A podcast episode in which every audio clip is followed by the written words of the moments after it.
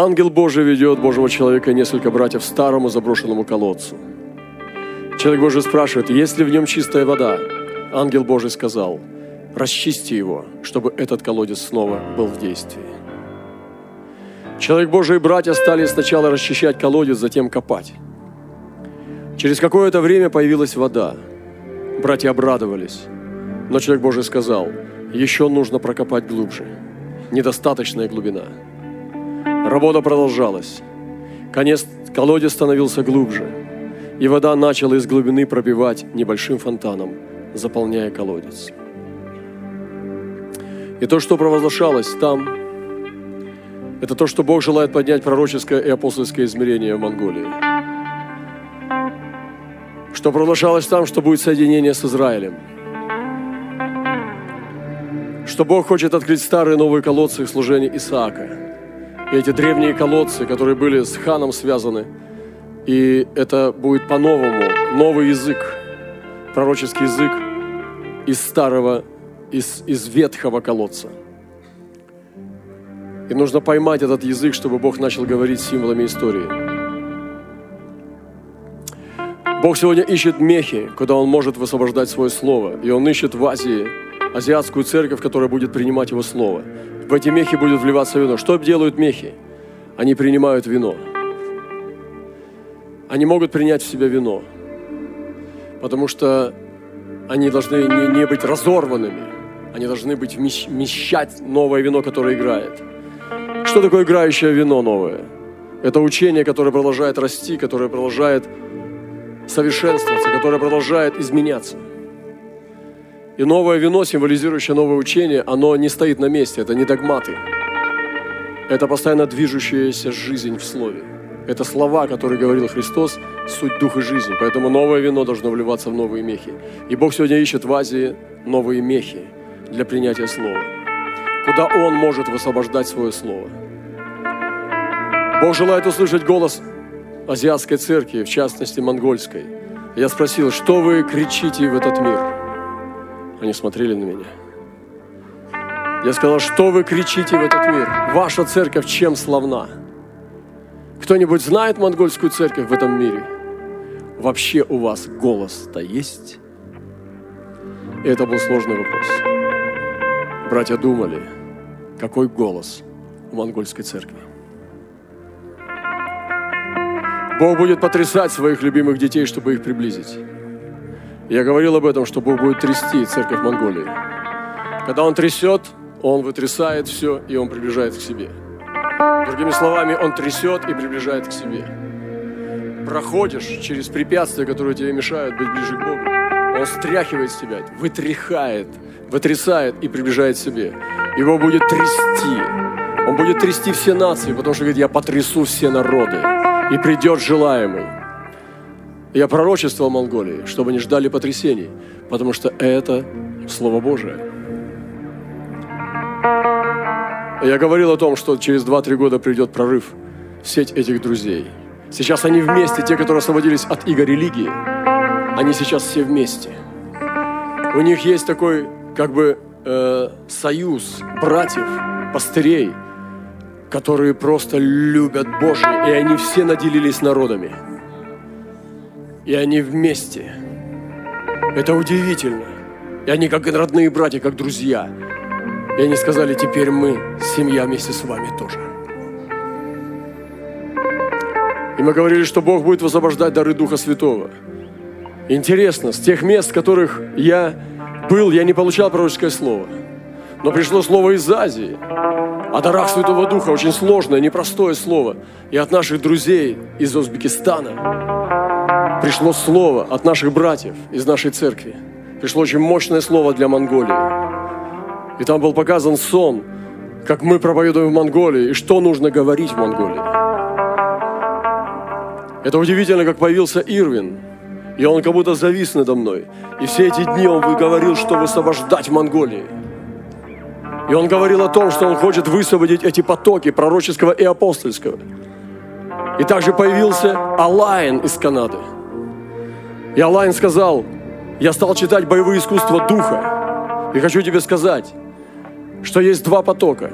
Первый поток – это пророческий поток. И второй поток – это апостольский поток. И что часто эти потоки двигаются отдельно.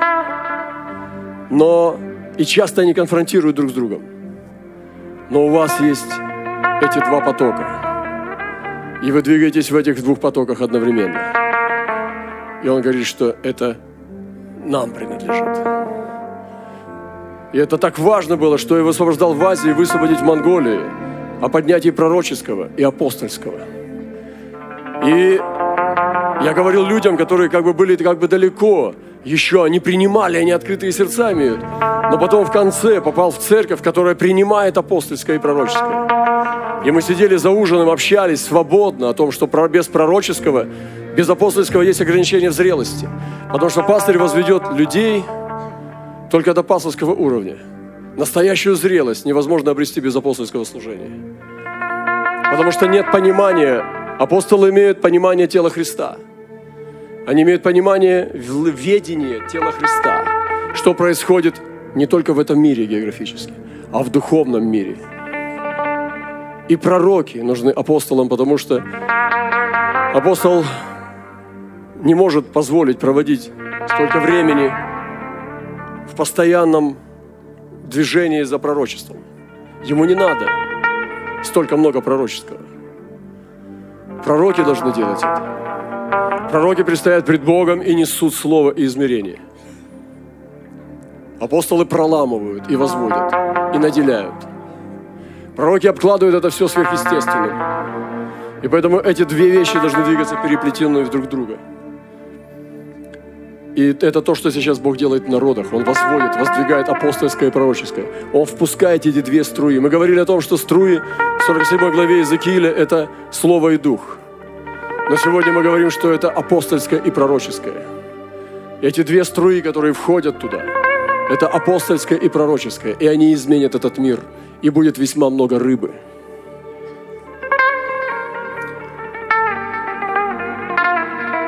восстановление древних городов, те города, которые жили, возобновление путей для населения, те пути, которым нужно сегодня ходить по новым дорогам, обнаружение сокрытых сокровищ. И Бог дал, даровал нам видеть сокровища сокрытые во мраке. Он говорит, я дам тебе увидеть сокровища сокрытые во мраке. Раскрытие замыслов и козней врага. И сегодня есть замыслы. Вы видели три головы в Бурятии. Это невероятно. Я никогда не знал этого, пока не стал там на своими ногами. Что оказывается у шаманизма с буддизмом кровное смешение. Это два брата-близнеца сиамских. Сегодня это так просто, как Божий мир. Так просто принимается, но я этого не знал. Теперь я знаю, когда я бьюсь с шаманизмом, я бьюсь с буддизмом. Когда я бьюсь с буддизмом, я бьюсь с шаманизмом. Апостольское служение застроит вековые пустыни.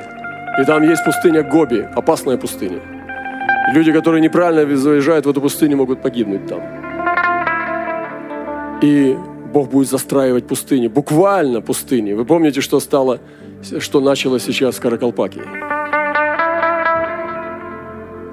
Пророческое апостольское служение будет восстанавливать древние развалины – Развалины – это ветхость, это то, что разрушилось, то, что было сокрушено врагом, и то, что упало. Но Бог будет восстанавливать через это служение восстановление, апостольское восстановление, восстанавливать древние развалины. И апостольское и пророческое служение невозможно. Это не пасторское служение, оно восстановит скинию Давидову падшую. И скиния Давидова будет восстановлена. И сегодня мы нуждаемся крайне в России в этом – мы нуждаемся, чтобы Россия поднималась. Мы сегодня едем в народы, говорим об этих вещах, и создается впечатление, что в России это давно уже двигается и есть. Но этого нет в России. Мы сегодня с вами на самом истоке у ворот. Мы сегодня не в России живем. Мы живем с вами у восточных ворот. Не забывайте это. Мы не в России. Мы находимся в восточных воротах. Так же, как там в Бурятии мы пришли в цитадель буддизма и увидели, что не там трон сатаны, там офис буддизма охранения.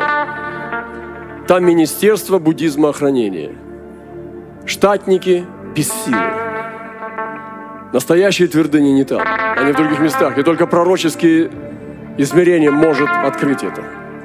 Я знаю, что не там престол буддизма находится в России, потому что Бог мне это открыл. Не все так просто. И мы живем с вами, во-первых, у восточных ворот, а во-вторых, в России. Поэтому помните, кто вы. И хотя мы говорим сейчас на русском языке, но мы небесные люди, мы существа. И мы с вами несем измерения. Карта неба, она другая. Карта Земли в духе тоже другая. Оно не имеет этих географических границ. Это не политические границы.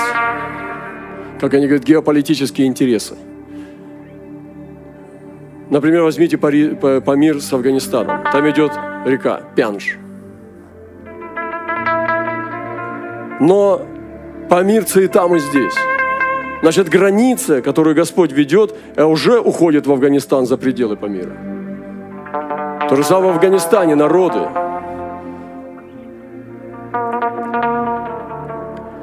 Узбеки, таджики, хазары. Они тоже наполняют Афганистан. И у Бога другая карта. И мы с вами должны увидеть сегодня духовную землю. И Бог это делает сейчас. Я благодарен Господу. Мне нет времени сейчас перечислять эти откровения. Пришли пророки. Они приходят к нам. Ирвин просто настолько мощно поддерживал меня эти дни. Он как будто просто идет впереди и смотрит, что происходит там. Алайн пришел. Наши братья и сестры, которые изнутри выдают. И мы говорили о том, что в Монголии и в Азии должны подняться внутренние пророки. Сестра, которая мне говорила пророческим словом, что должны внешне прийти их, им показать. Я сказал, нет, сестра. Ты пророк, но ты не права. Не так будет. Должно быть не так. И апостольское служение будет править пророков, потому что пророков кто поправит, если они пророки? Пастырей они слушать не будут. Пастыря они чувствуют. Они не могут их править. Потому что пророков чрезвычайное откровение. Но апостольское служение выстроит пророков и направит их, потому что оно будет защищать пророков. И будет не по-другому. Должно быть внутреннее откровение из тела внутри, которое должно быть чистым и верным. А внешние пророки, которые будут приходить, и апостолы, они будут раздвигать это откровение. Оно будет таким же, как у них, только больше. И они будут раздвигать и активировать их. Вот почему нужно поднимать это служение сегодня здесь. Я говорю о твердую пищу сейчас здесь. Я знаю, что несколько человек только понимают, о чем я говорю. Я знаю, что несколько человек принимают, о чем я говорю. Для многих это непонятно вообще. Но я говорю над вами. Я провозглашаю над вами. Я провозглашаю эти вещи над Россией. Я провозглашаю эти вещи над восточными. Восточные ворота я вдуваю. Фу! Вдуваю в восточные ворота это слово. Я говорю над телом Христа в России. Потому что это должно произойти. И мы с вами тоже живем здесь, на Востоке.